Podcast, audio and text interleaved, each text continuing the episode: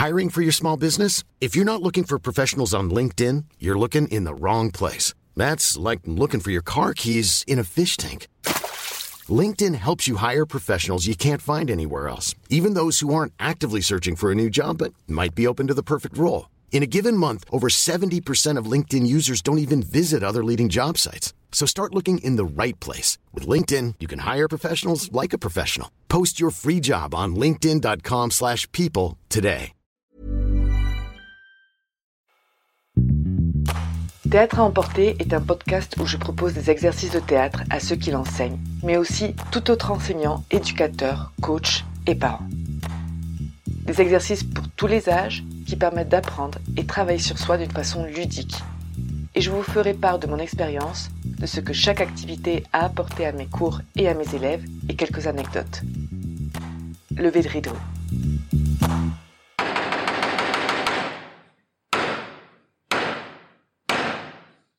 Bonjour à tous. Alors aujourd'hui nous allons voir le sixième exercice que j'ai intitulé doublage.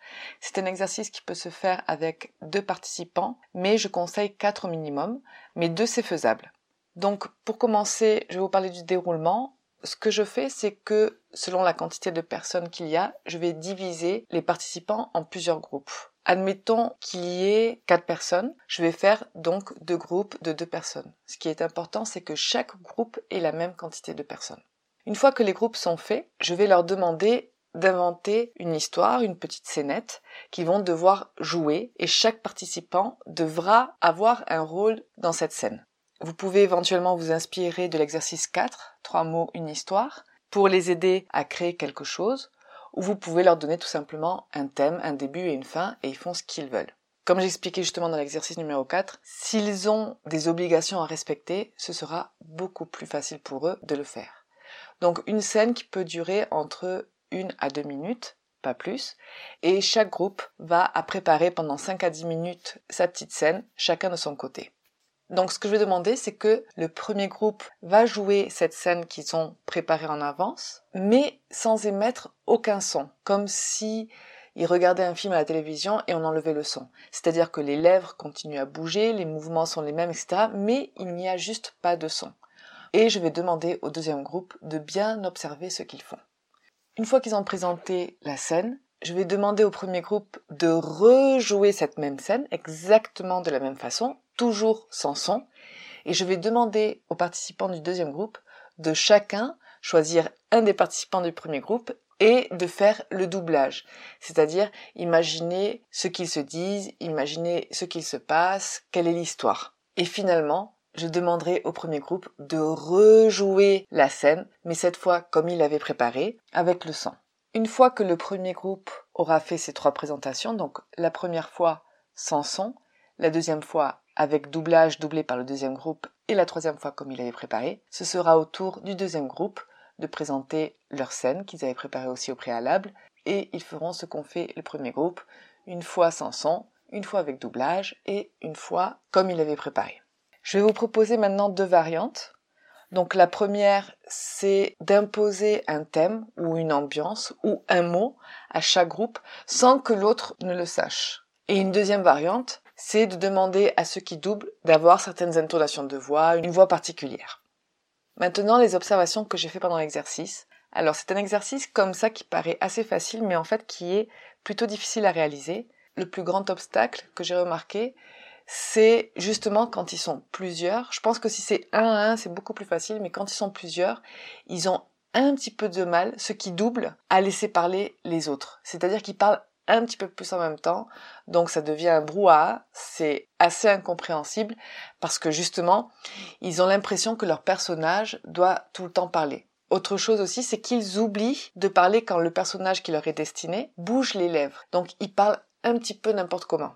Malgré tout, ils arrivent quand même à garder une certaine cohérence dans l'histoire, ce qui est assez important, mais c'est quelque chose que je vous conseille de leur rappeler dès le début, surtout garder une cohérence, c'est-à-dire que autant vous devez doubler par rapport à ce que vous êtes en train de regarder, doubler les personnes qui sont en face de vous par rapport à ce que vous voyez, mais il faut aussi faire attention à ce que disent vos compagnons à vos côtés qui sont aussi en train de doubler et qui sont aussi en train de créer une histoire. Donc c'est garder une cohérence, pas uniquement sur un personnage qu'on double, mais sur plusieurs personnages, et surtout s'ils sont plus.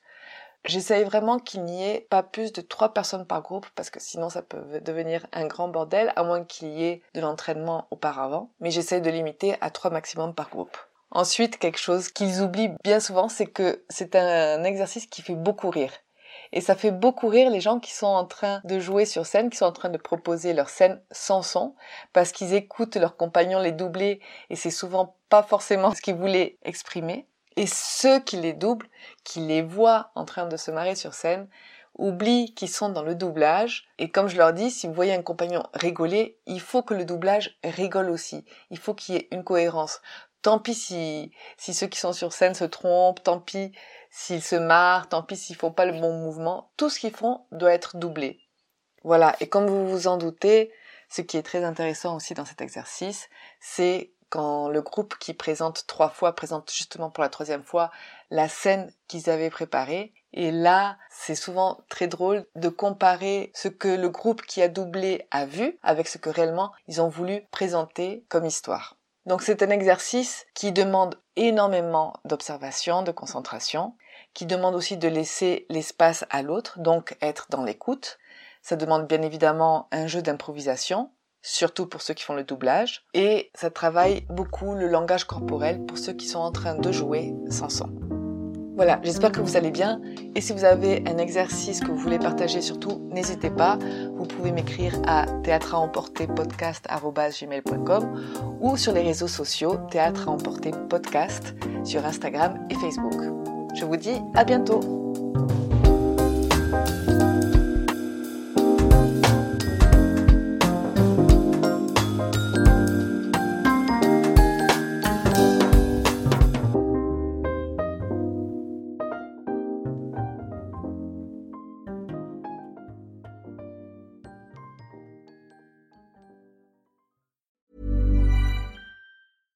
Flexibility is great. That's why there's yoga. Flexibility for your insurance coverage is great too. That's why there's United Healthcare Insurance Plans. Underwritten by Golden Rule Insurance Company, United Healthcare Insurance Plans offer flexible, budget friendly coverage for medical, vision, dental, and more. One of these plans may be right for you if you're, say, between jobs, coming off your parents' plan, turning a side hustle into a full hustle, or even missed open enrollment. Want more flexibility? Find out more about United Healthcare Insurance Plans at uh1.com.